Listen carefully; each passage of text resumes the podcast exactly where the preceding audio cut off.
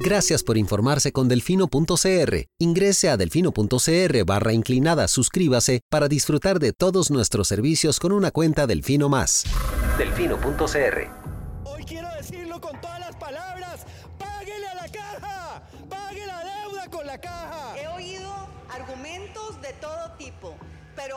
argumentos tan estúpidos, tan ridículos. Para mí es más rico comer arroz y frijoles en paz que venderle el alma a Satanás. Debería tomar un vasito de agua antes de hablar para que pueda coordinar la lengua con el cerebro. Pero aquí o todos rabones o todos culones, pero no unos ñatos y otros narizones. Se toman un vaso de me vale madre. Creo que me extrañaban, ¿verdad? Coca-Cola sin azúcar presenta Curul en llamas, cubriendo y sufriendo la Asamblea Legislativa, porque alguien tiene que hacerlo. Hola queridos suscriptores de Delfino.cr, bienvenidos a un nuevo programa de Curul en Llamas, el podcast semanal donde les comentamos los temas más relevantes e irrelevantes de la Asamblea Legislativa. Les saluda Luis Marigal desde el 12 de agosto del 2022, como siempre en compañía de... May, espero que todas y todos estén bien. Los temas para esta semana. Vamos a hablar de la liquidación presupuestaria que fue rechazada eh, esta semana. Vamos a hablar de la reforma al reglamento para que las votaciones sean públicas y cómo esperamos esto sea votado la próxima semana. Eh, de las relaciones entre el Ejecutivo y la Asamblea Legislativa, que han tenido varias reuniones bilaterales esta semana. Así como del la por fin aprobación en segundo debate del proyecto de recuperación de riqueza atunera y algunos otros varios proyectos, varios. algunos otros varios temas, varios. Exacto. Pero empecemos con la liquidación presupuestaria. Y lo primero, Lucho, ¿qué es la liquidación presupuestaria y por qué la Asamblea tiene que votarla? Eh, resulta y acontece que después de que se ejecuta el presupuesto nacional del gobierno central, el Ministerio de Hacienda pues tiene que hacer el informe final a la Contraloría de qué fue lo que ejecutó, cuánta plata le ingresó al Estado, al Ministerio de Hacienda, eh, cuánto se gastó y en qué se gastó. Ese es el informe de liquidación. Hacienda lo manda a la Contraloría, la Contraloría lo analiza, ve si se cumplen los principios financieros, los principios económicos, las leyes relativas a la materia, si se han cumplido sus órdenes previas de arreglar errores detectados en previas liquidaciones y le recomienda a la Asamblea Legislativa aprobar o improbar el informe de la liquidación presupuestaria. Lo cual en la práctica no tiene ninguna relevancia, ni consecuencia, ni no, pasa nada. Y, por eso, y por eso esto es un aburrido ritual que ocurre una vez cada año. Aburrido ritual en palabras de la ahora expresidenta de la Asamblea Legislativa, doña Silvia Hernández, eh, porque al menos en esta ocasión se tomó solo un día, pero la liquidación del presupuesto por reglamento se toma varios días. Eh, lo que pasa es que aquí los diputados dijeron, salgamos de esto una vez, hablemos algunos pocos, eh, muy centrados en lo que vamos a decir, no vamos a repetir lo que ya otros dijeron, lo votamos el mismo día que lo vamos a discutir y nos vamos ya para la casa. Eh, desde el 2009 no se aprueba ningún informe de liquidación presupuestaria, entonces para que se haga la idea de, lo ya aburrido que es este, que es este procedimiento y como May bien lo dice, como no tiene ninguna sanción para ninguna persona por el incumplimiento o por el hecho de que la Asamblea rechace la liquidación, pues los errores persisten, eh, persisten las mismas faltas. ¿Qué es lo más recurrente? Pues que se financie gasto corriente con deuda, que está prohibido por la Constitución. Lo otro es... Pero que la sala ha dicho que todo bien, que mientras incluyan el presupuesto bueno, la Contraloría le vale y dice que no se puede financiar gasto corriente con deuda. Todavía lo dice. Em, lo otro es eh, los salarios que se pagan de más en el MEP, que es súper recurrente todos los años por el tamaño de la planilla, pero que en los últimos años ha venido decreciendo el monto de salarios pagados de más. Eh, ¿Qué más? Eh, créditos que no se ejecutan y por el que el país paga comisiones de compromiso, paga intereses, etcétera, etcétera. Todo lo que sabemos que está mal en el manejo económico del país desde hace, ¿cuántos? 2022 menos 2019, menos 2009. 13 años. Gracias. Pues eso. Eh, y al final, digo que esto es una discusión igual que se repite todos los años. Es que, de nuevo, es francamente aburrido tocar el tema. Eh, mientras no haya sanciones por incumplir con los, con los principios presupuestarios, pues no va a pasar nada con el hecho de que se rechace cada año la liquidación del presupuesto. Pero aquí esto trae un problema aparejado y es que la Asamblea prácticamente refrenda esos errores, esos incumplimientos Cada presupuestarios cada vez que, pues, que, que aprueba el presupuesto, exacto, Correcto. porque aprueba financiar gasto corriente con deuda. eh, y sí, digamos que esa puede ser su falta, porque ya el resto de cómo se ejecuta Es es, tema de de, las instituciones. Eh, también hay Ahora, algunos problemas con las fechas en las que se ejecu- ejecutan determinados dineros.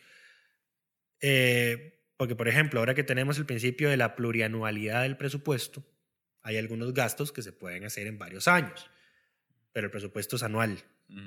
¿verdad? Eh, entonces, a veces lo que pasa es que, por ejemplo, gastos muy importantes que ocurren a final de año, cuando inclusive ya muchos funcionarios públicos han ido de vacaciones, pues se hace, se terminan pagando hasta el enero. Entonces, eso ya incumple principios Presupuestario. presupuestarios. Ahora, algo que iba a señalar sobre el financiamiento de, de presupuesto ordinario con deuda, lo que tenemos que reconocer es que si el gobierno no financiara parte de su presupuesto con deuda, no tendría presupuesto más que para pagar sus deudas y nada más. Y nada más. Y absolutamente nada más. A ver, ni, y no- ni y siquiera no- para pagarle salario al presidente. Y no es que salimos de las deudas con hacer eso un año, ¿verdad? No, no, o sea, no. es que podemos prescindir del Estado un año, No, ni salud, ni tendría que pasar educación. como 10 años Sí, imagínate. para pagar todas las deudas. Imagínate, aquí estamos, eh, este, en, en enero es que vencen los eurobonos que se emitieron en el 2009, 2008. No Mm. recuerdo la fecha a- y luego no tenemos un vencimiento de tal magnitud como el que vamos a tener en enero hasta como en no sé cuántos años. Creo que son como dos décadas, una cosa así. Eh, pero sí, o sea, no es posible.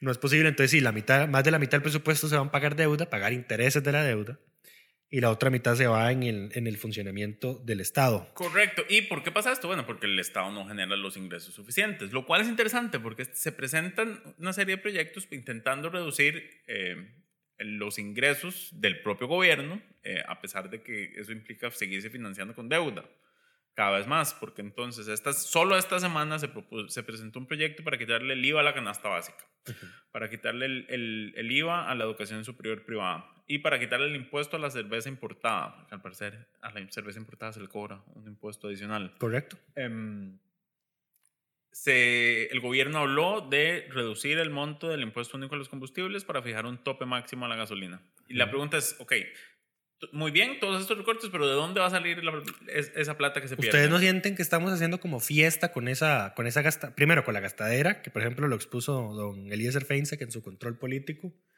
don Eliezer tomó titulares de varios medios de comunicación, el de flexibilización de la regla fiscal, el del que el gobierno insista con el subsidio a los autobuseros, eh, ¿qué más? Con el duplicar el salario de los ministros y los viceministros, todo lo que él ha hecho en materia, ah bueno, la creación de miles de plazas nuevas en la caja que no se anunció de dónde se van a financiar, más todos los anuncios subsiguientes que implican una mayor erogación, mayor gasto, eh, ¿no les parece interesante que estén ocurriendo en momentos en el que no tenemos cifras fiscales? Porque a esta hora, después del hackeo a la caja, todavía no sabemos cómo, No cómo está cerrando el mes. Cierto, cómo- no se han presentado cifras, cifras fiscales desde hace rato. Eh, y yo no sé, Din, Ha- Hacienda hace rato que no dice qué está haciendo para recuperar esos sistemas. Y esos sistemas son importantes, no solo para el eh, a nivel local, porque ocupamos saber cómo está el déficit, eh, sino también a nivel internacional. O sea, cómo, yo no sé cómo pretendemos ir a salir a pedir eurobonos sin sin saber cuánto de déficit fiscal tenemos. O sea, de ahí es donde, si subió o bajó. Si subió, nos van a cobrar una tasa de interés más alta. Si bajó, pues posiblemente nos cobren una más baja. Correcto. Bueno, ¿y dónde se hay recortes? ¿Dónde se vienen recortes? No lo vamos a hablar esta semana, lo prometo, pero ya el recorte anunciado es a la partida del Fondo de Educación Especial Superior, que es inconstitucional, pero en este momento no nos vamos a referir específicamente a ese tema. Lo que vamos a mencionar es que ya hay diputadas Y diputados. y diputados reaccionando al anuncio que hizo el Ejecutivo al respecto. Correcto, un recorte de 129 mil millones en Ajá. relación a lo, a lo asignado se el les- año anterior y son como 170 millones en relación a lo que en teoría se debería asignar según la constitución, Constitución. porque ahora hay una tercera forma que es la del gobierno que es la base del año previo más el tope de la regla fiscal. El tema es que la regla fiscal es de rango de ley El- cómo se fija el FES está de rango constitucional. Pero esto es un tema que está siendo analizado por la Sala Constitucional en una acción de inconstitucionalidad, valga la redundancia, que presentaron las universidades públicas que todavía no se ha resuelto. Sí, y entonces, como esto va a ser tema, va a ser tema, definitivamente. ¿Por En otro, en otro programa Porque de no haber acuerdo, y este es el, nada más el preámbulo, porque de no haber acuerdo, que seguramente no lo va a haber, la Asamblea es la que tiene que definir. Correcto. Ahora pasemos al siguiente tema, la reforma al reglamento. Hemos venido insistiendo semanas a semanas que ya se viene ¿Cuáles por fin la semanas, votación. años? Bueno, ah, con el tema. No, no, que ya se viene la votación. Ya hay un texto de consenso que tiene el visto bueno de Luis Madrigal. Y de, y de May no por una... May le hizo hoy una observación, pero que yo no le voy a pasar al...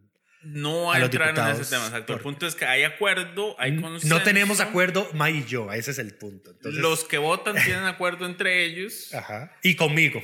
y hay consenso, entonces hay un texto para ser votado la próxima semana por Se distintos iba- motivos. Se iba a votar este Se jueves. esperaba votar pero esta semana, pero no, no va a ser El posible. proponente que es don José Joaquín Hernández, que hablamos de ese proyecto de él el- hace dos, tres programas, que era el proyecto más completo, pues... eh, Se le hicieron ahora las mejoras del caso. Se les hicieron las mejores del caso. Muchas es eh, tomar los procedimientos que habíamos planteado nosotros en el borrador que le hicimos llegar al Partido Liberal Progresista.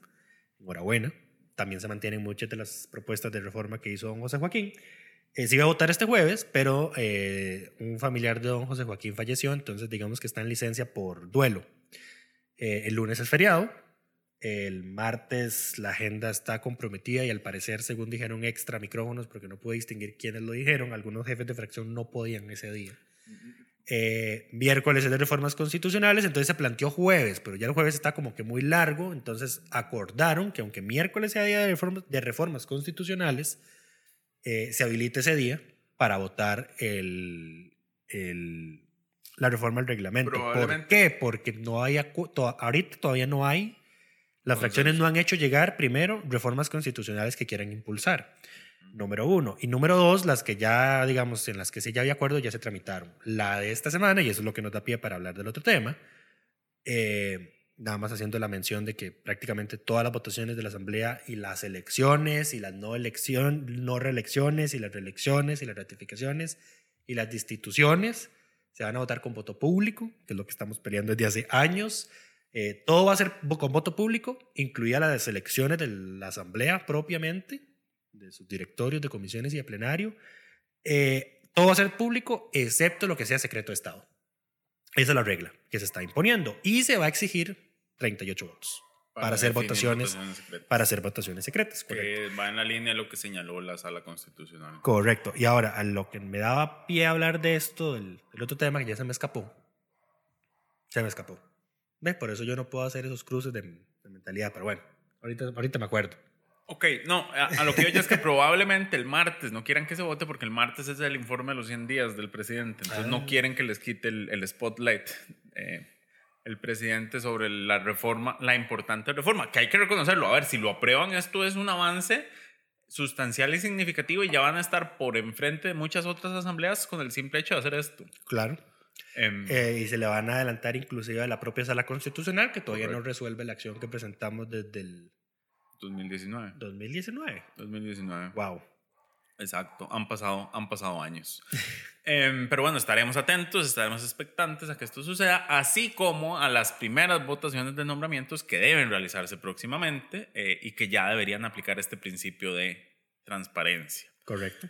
Continuando con otros temas, esta semana, este es un, dato curioso, porque no, no hay nada muy significativo realmente como resultado, pero el Poder Ejecutivo decidió iniciar reuniones entre el presidente, la ministra de la Presidencia y las distintas fracciones legislativas.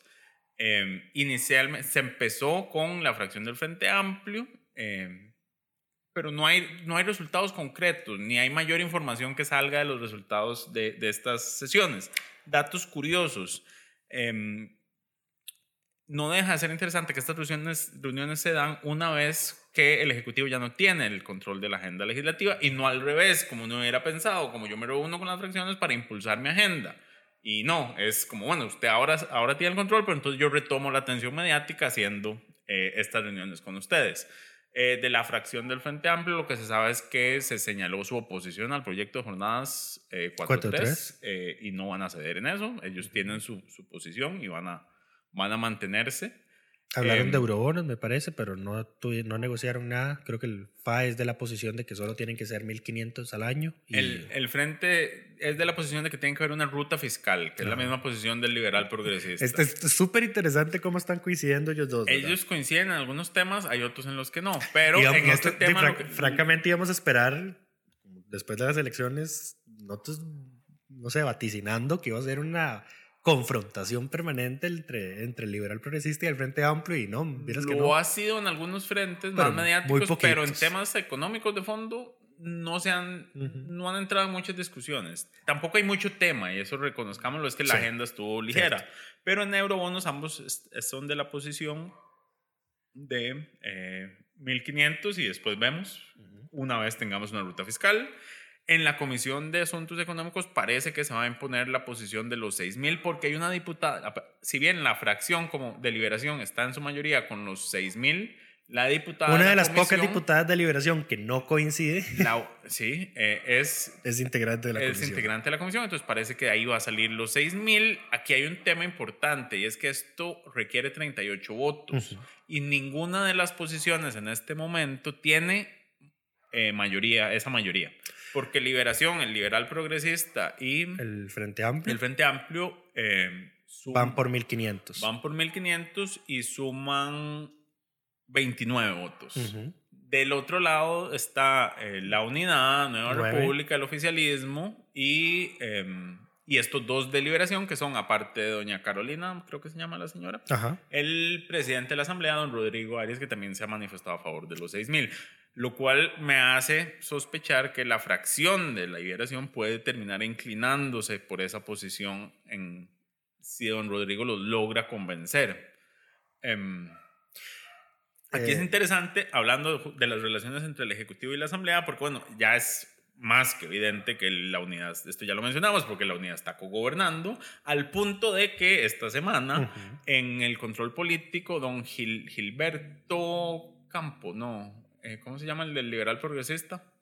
Gilberto... Ya te digo, pero anda desarrollándolo. el, el diputado Gilberto del, del, del partido... Gilberto Campos. Gilberto Campo, el liberal progresista, hace un control político justamente señalando este tema de que necesitan la ruta y de que la aprobación, da- no, no dar un cheque en blanco y de que las señales que se están enviando no son las correctas.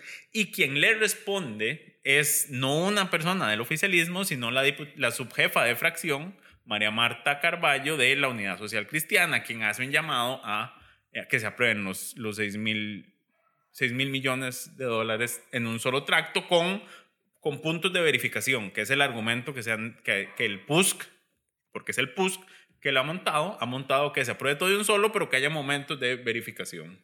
Entonces, la cogobernanza, eh, digamos que el oficialismo en este momento tiene 19 votos, diría yo, básicamente. Em, de las reuniones entre... em, La otra deliberación, perdón, que creo que está a favor de los 6.000 es doña Montserrat. No, Es que son tres deliberación en económicos, que es donde está Eurobonos. Son doña Montserrat, doña Katia y doña Carolina. Doña Carolina sí sabemos que ella es una. Sí, eh, pero Montserrat yo creo que estaba en contra, pero los votos de la unidad y el, y el oficialismo y Nueva El, República. sí, el que hizo la mayoría fue el de doña Carolina, ya me acuerdo. Correcto, Carolina, el, el de... Carolina Delgado. Exacto, pero bueno, más allá de eso, ¿qué más? Bueno, de la reunión con, con el liberal progresista no hubo mayor información. Ahora, espérate, para no, para, no, para no obviar esto, que porque hablaste de las mayorías, que se ocupan 38 votos para emitir eurobonos. Habría que ver cómo se mueve Liberación, si don Rodrigo Arias los logra convencer de que apoyen los 6.000 de un solo tracto. Pero, si no, yo francamente dudo de que el resto de fracciones no vayan a aprobar los 1.500 millones. Porque, a ver, ya se dictaminó, Correcto. ¿verdad? Entonces tenemos un dictamen afirmativo de mayoría Em, que es el, que, el, que, el de la mayoría que se impuso en la Comisión de, Económicos Correcto. por los 6 mil millones. correcto. Pero va también el dictamen afirmativo de minoría que va con los 1.500 millones. Entonces, si en el, plen- en el plenario, para, que, para los que no saben, cuando hay varios dictámenes, se vota primero el mayoritario. Y el que es, sí, el, el mayoritario. Eh, entonces, en este caso, al ser el de los 6 mil millones, si se rechazara por no alcanzar la mayoría requerida, requerida perdón, se pasa al siguiente dictamen, que es el minoritario afirmativo. Que sería de los 1500. Correcto. Si se rechaza, creo, mm, no, no recuerdo si con los proyectos se votaba el texto base o se archivaba de una vez. Eso es por un presupuesto. Eso solo con el presupuesto, correcto. Entonces, sí, dice, si se rechazara el minoritario, que son los 1.500 millones, pues ahí sí el proyecto de Eurobono se rechaza y el gobierno tendrá que ver qué hace para conseguir Pero la plata que, que- necesita. A ver, una consulta, Lucho, porque, o sea, es- perdón que te meta el caballo, pero eso es, ese es un tema que se hace con los presupuestos. Eh, lo de los, los dictámenes, ¿no? No, no, Con todos. con, no, no, con todos. Sí, sí. Digo, pero el orden No, de que- porque del si no, texto base. no, sí. porque si no, no sería, sería- no sería un sinsentido presentar dictámenes minoritarios. No, no, digo, pero digamos que si rechazas el minoritario, pasas al texto base, solo pasa con los presupuestos. Ah, sí, sí. Porque con los demás proyectos. Sí, ya eso lo dejaste claro. Ya, ok, listo. Em, pero bueno. del- No, por eso, si se rechazara el minoritario, ya ahí sí se Ahí rechaza el proyecto. archívese, sí, sí. Correcto, se Archívese archiva. el- el- Así es. Y ahí sí nos lleva toda. ¿eh? Sí. Esperaríamos que le metan una moción de revisión y consigan los votos para. Porque la moción de revisión no requiere los 38 votos y demás para salvar el proyecto. Así Y lo, dejan en el, y lo dejan en el limbo que dejaron el proyecto de crédito del, del Teatro Nacional, que, Que por ya cierto ya, está, archivado. ya se venció. Venció. Increíble. Em, pero bueno, de las reuniones con el liberal progresista no salió mayor información, más allá de, de lo que suele suceder en estas conferencias de prensa. El presidente sale y dice, conversamos, De esto y esto. estamos de acuerdo en muchas cosas. Muchas gracias por otras el no, café. Muchas gracias. Aquí queda la ministra y la bancada. Igual no dicen nada. No dicen absolutamente A ver, nada. y no solo con las reuniones entre fracciones, porque por ejemplo con las reuniones de la comisión de enlace que negocia el FES está pasando exactamente lo mismo. Correcto. Ayer que pasó el, el escándalo por el recorte inconstitucional que pretende el gobierno al FES, la, declaración, la conferencia de prensa, uno no fue una conferencia de prensa porque no permitieron preguntas de la prensa que estaba presente, Ajá. y, los, y lo otro es que, a ver, no ahondan en detalles. Porque primero, el, el presidente de CONARE, que es el actual rector de la UNED, don Rodrigo Arias Camacho, para que no lo confundan con don Rodrigo Arias Sánchez, dice, es que acordamos no hablar de, de números. A ver, porque, a ver, el primero, las universidades presentaron su propuesta y dijeron, nosotros, que su el- la regla de la constitución. Y el gobierno dice, no, les vamos a recortar más del 25%. Eh, pero en la conferencia de prensa van y dicen, no, estamos, no vamos a hablar de números porque seguimos en la negociación, pero dice, filtra la propuesta del gobierno, se sacamos las matemáticas y ahora las universidades están reaccionando a base de ello.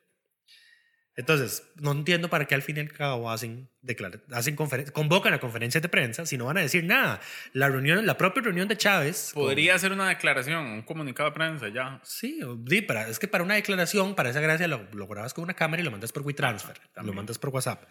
No, no hagas ir a la prensa a, a- a un lugar a- bajo una falsa expectativa de que van a poder responder sus preguntas. La, la- la reunión entre Rodrigo Arias y Rodrigo Chávez No, pasó no. exactamente lo mismo. No dijeron nada relevante. De, ¿Qué fue lo que dijo Ron, eh, lo que dijo Chávez? Que Rodrigo Arias le dio consejos. Nada más. Di, pero di, ¿cuá- ¿cuáles? Y que no se acordó nada. Ah, exacto. Entonces di, putica. No, hombres, qué bárbaros. Exacto. Ahora, que sí, del, del liberal progresista no vi que saliera mayor cosa, del de la unidad tampoco. Lo que sí se filtró, bueno, no se filtró después, un diputado lo dijo públicamente, fue don Leslie Jorge, que el presidente le había dado su apoyo para avanzar en la eliminación de la reelección automática e indefinida de los magistrados del Poder Judicial. Con el tema de la indefinida estamos de acuerdo, con el tema de, de que tengan que ir por 38 votos cada vez, eh, sabemos y lo hemos dicho amplias veces y si este proyecto llega a discutirse a, a fondo, vamos a tener que dedicarle un programa a esto de por qué esto es una pésima idea. Pero bueno, aquí seguimos con el cogobierno y el cogobierno eh, no apunta nada bien en temas de independencia judicial. Sí, y hablando de, de cosas que se le comentan en privado, los, la clase política, don Eli Feinsack también reveló que el ministro de Hacienda, don Nogui Acosta, le, dijo, en privado que eh, la pues había posibilidad que- de la venta de varios activos. VIXA, Raxa y Fanal. Correcto, pero que eso di que no se termina de concretar. Ahora ya, ya hay un proyecto liberal progresista para vender la mitad Ah, de Fanal. Ajá. No la mitad, el 49%. Ah, eso no es la mitad, Lucho. No, porque la, mitad, la mayoría, digamos, seguiría en la manos mayoría estatales. accionaria. ajá. Sí, la mayoría accionaria seguiría siendo. Creo que eso es lo que hizo Alemania, precisamente. Alemania hace poco, si no mal recuerdo, fue otro país europeo, eh, nacionalizó las empresas eléctricas pero lo que hizo fue como comprar el 51%, dejarse el 51%. Sí, sí, lo suele, Eh, se eso- suele hacer para que siga siendo estatal, pero no. Exacto, sí, sería exactamente lo mismo. Pero con inversión privada. Ajá, eh, pues sí.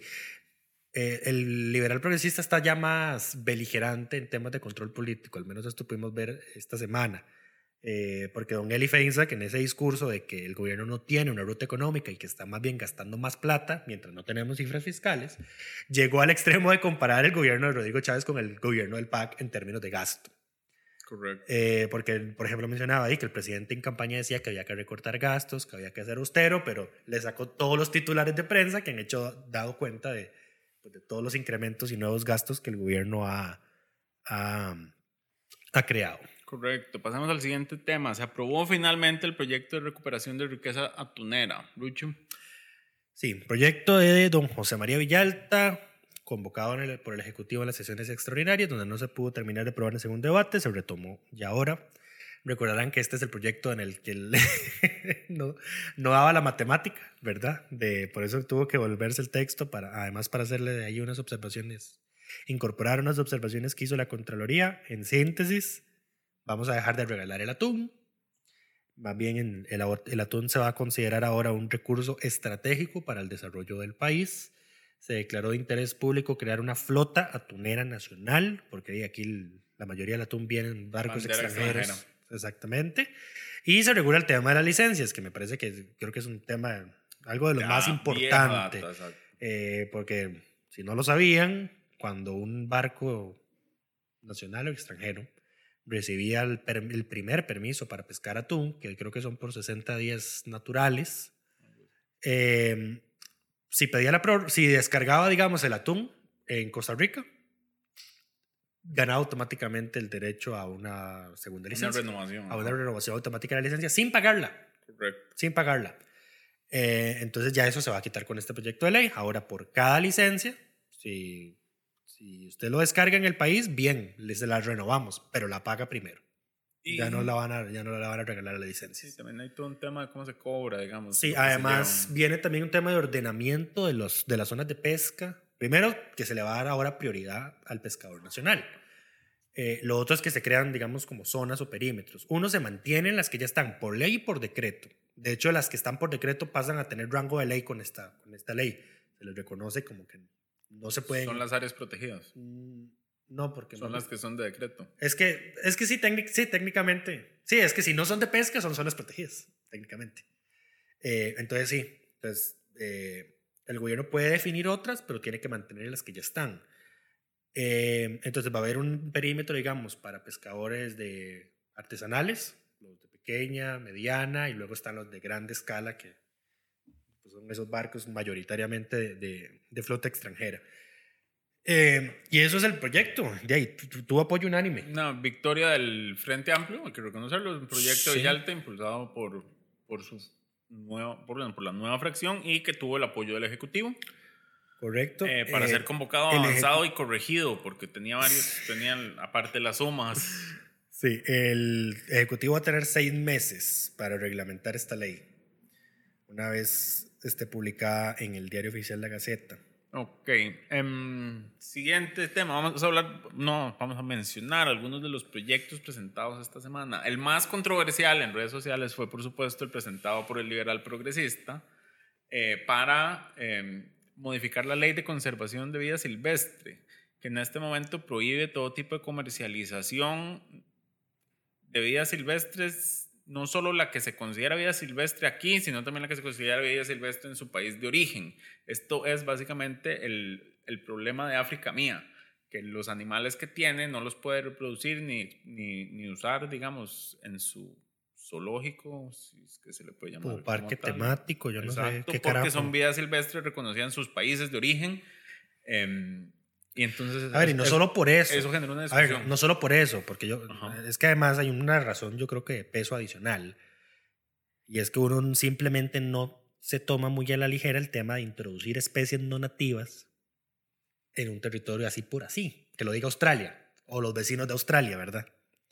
Ya te- creo, creo que hay suficientes noticias internacionales para saber lo que ocurre cuando, Cuando, cuando ocurren ese tipo de cosas. Correcto, ocurre un, pero- un desastre, eh, Pero es que no está prohibido solo el animal completo, sino también la comercialización de sus partes. Por eso se generaron, generaron todos los memes del el liberal progresista vendiendo osos perezosos o carne de anta y demás. Eh, sinceramente, no, no conozco a fondo el tema ni el proyecto como para poder explicar eh, cuál es el, el problema, pero sí sé que em, ampliaría, digamos, las posibilidades de comercialización de, de, de especies protegidas. Que, por cierto, nuestra ley excluye todo lo que tiene que ver con especies marinas, eh, porque aquí seguimos explotando y vendiendo carne de tiburón, aunque no se hable de ese tema.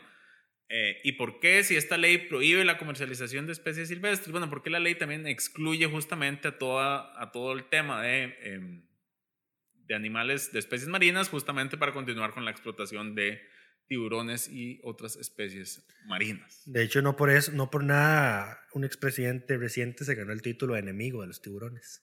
Correcto. Creo que doña Laura había recibido el de la defensora de los tiburones. Eh, no estoy seguro, puede Y ser. no, sé, y no recuerdo francamente si fue Carlos Alvarado o Luis Guillermo Solís el que recibió el de enemigo de los, defen- de los, de los tiburones.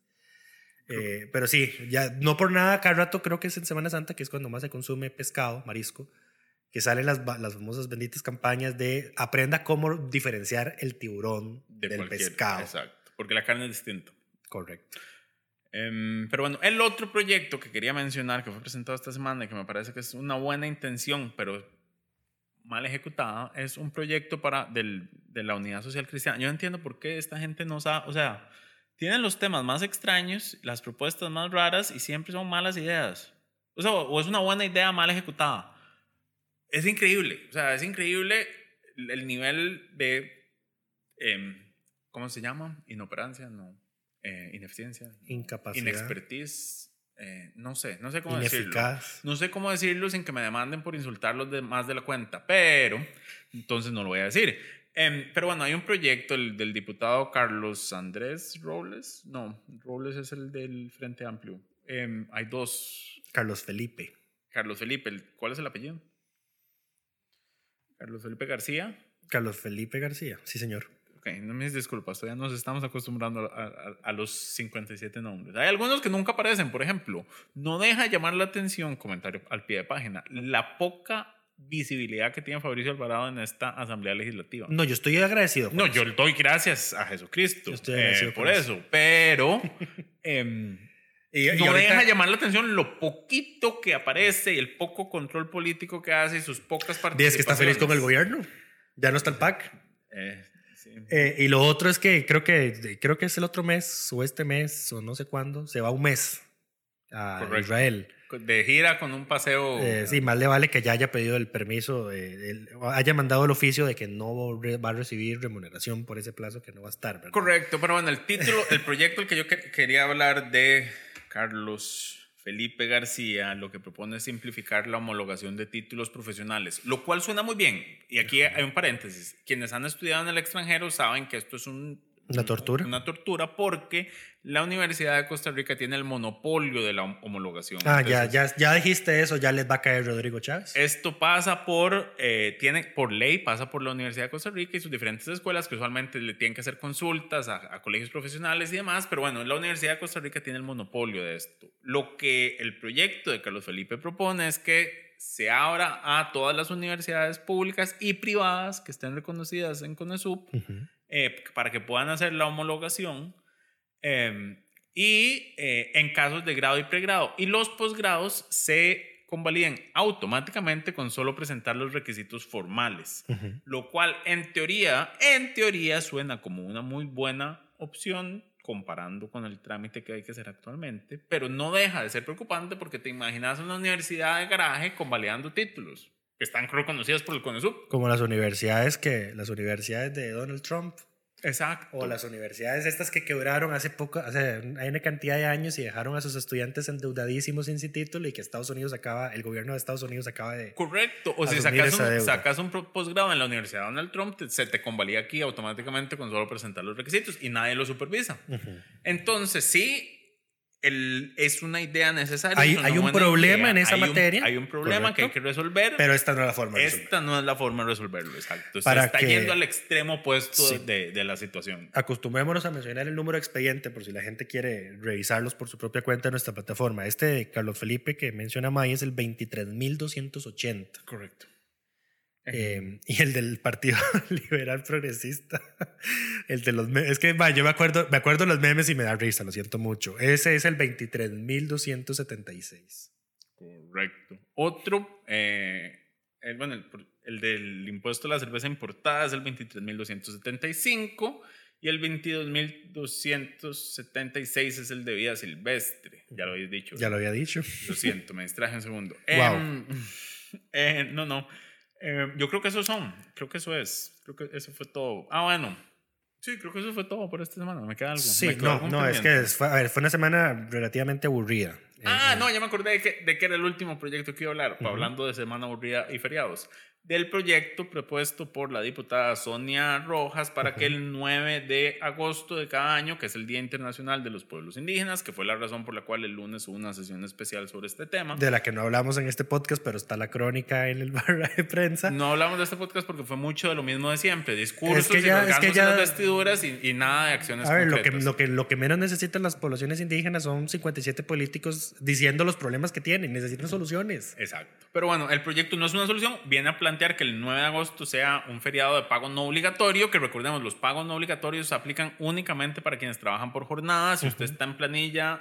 eh, los- Igual va a su salario. y si lo exacto, trabaja, lo- tiene derecho a que se lo pague. Exacto, correcto. Em, pero bueno, ¿qué, qué decía yo de este tema? Si, si este proyecto se aprobara, tendríamos cada cinco años como un periodo de cuatro semanas donde trabajaríamos con jornada de cuatro días, porque serían cuatro feriados consecutivos, cinco feriados consecutivos en una cuestión de seis semanas, digamos. Jul- el del Porque en el 25 de 25 de julio, julio, el del 2 de agosto, el del 9 de agosto. El del 9 de agosto, el del 15 de agosto 15 de y el del agosto. 30, 30 o 31 de agosto, Por ahí anda.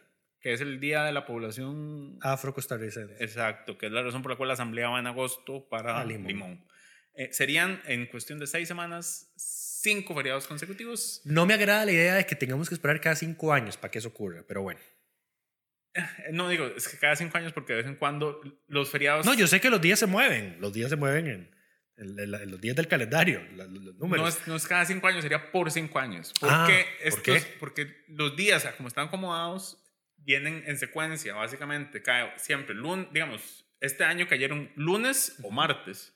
Entonces se van moviendo y habría cada cinco años un momento en el cual caen sábado y domingo todos esos feriados. Porque vienen en cola, digamos. Son sucesivos, ¿ya? Ajá. Eh, pero bueno, seríamos, tendríamos un, un junio y agosto muy bonito.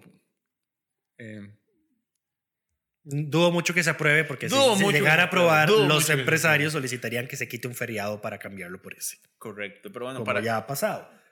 Eh, eh, pero bueno, si esto es todo por, por esta semana. Eh, nota aclaratoria antes. Yo no Eh, fui. mm, eh, sí, no, fuiste vos. eh, no, pero ¿por qué tan a la defensiva? Dos cositas. Si escuchan el audio de forma diferente a como ya los tenemos, a- los tenemos acostumbrados en los últimos meses, es porque hoy estamos grabando presencialmente Razón por la cual había un la- perro de fondo. En la sede del, del medio. Ese es el- conocido el- como la Casa Diego. Correcto, ese es el motivo por el que posiblemente escuchen, hayan escuchado un perro ladrando durante algunos minutos en el fondo. Si no lo escucharon, magnífico. Eh, y también podría ser posible que hayan escuchado alguna maquinaria que está haciendo obras viales justo en la calle aledaña a esta. Entonces, si tampoco lo escucharon, magnífico. Eh, pero esas son las salvedades. Y además, cuando grabamos presencialmente, nos distraemos más de la cuenta. Lucho. Lo acabo de notar. Lucho se distrae más de la cuenta. Ah, bueno, ok. Yo me enfoco más. No, porque divagas entre temas y nos devolvemos. Eso y siempre pasa. Toda la cosa. No, pasó más, ya, ya veo que pasa más cuando estamos presencialmente. Veremos cómo lo solucionamos. Creo que la solución va a ser tener que grabar en mi apartamento. Eh, pero sí, eso fue todo por esta semana. Cuídense mucho. Nos escuchamos hasta. Coca-Cola sin azúcar presentó Curul en llamas, cubriendo y sufriendo la Asamblea Legislativa, porque alguien tiene que hacerlo.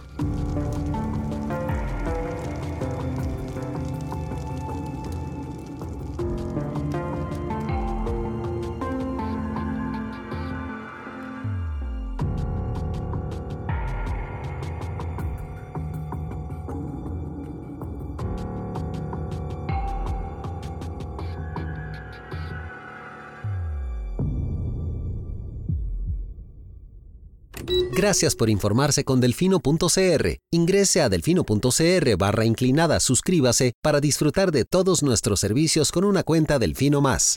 Delfino.cr